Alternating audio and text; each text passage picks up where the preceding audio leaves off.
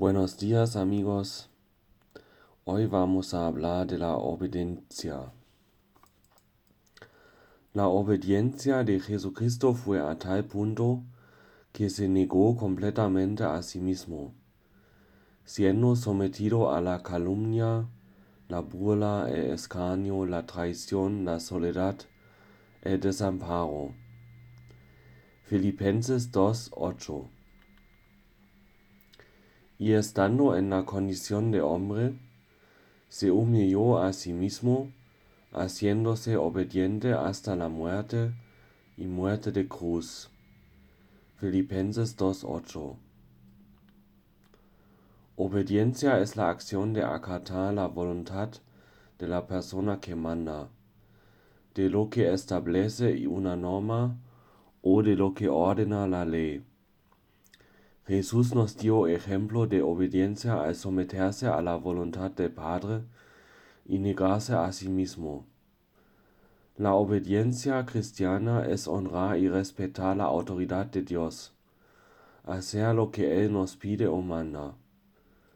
Los cristianos deberíamos ser obedientes al Padre, tal como lo fue Jesús. Jesucristo fue obediente al Padre que le encargó una misión y mediante la cruz reconciliar con Dios a ambos en un solo cuerpo, matando en ellas las enemistades. Efesios 2:16 El Padre Dios quiso que el Hijo fuera instrumento de reconciliación de la raza humana y todas las cosas. Por cuanto agrado al Padre que en él habitase toda plenitud y por medio de él reconciliar consigo todas las cosas, así las que están en la tierra como las que están en los cielos, haciendo la paz mediante la sangre de su cruz.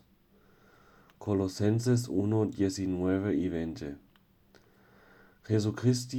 Jesucristo cumplió fielmente la misión encargada por el Padre, cual está su vida en lugar de nosotros derramar su sangre para limpiarnos de todo pecado ante Dios y así satisfacer su ley.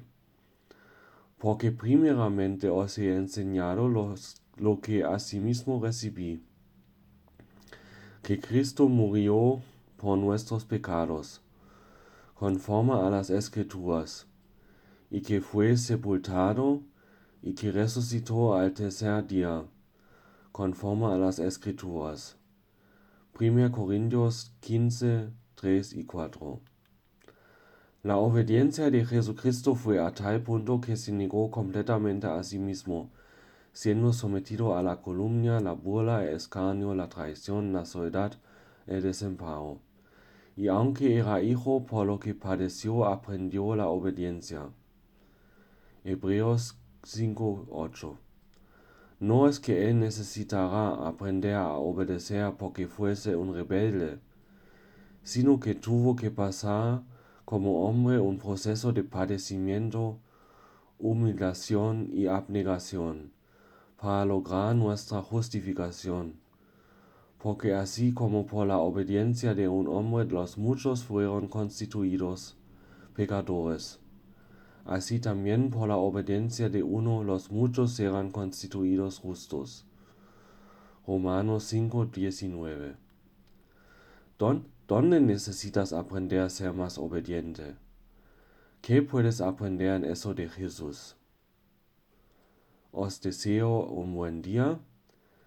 Gracias por escuchar mis devocionales.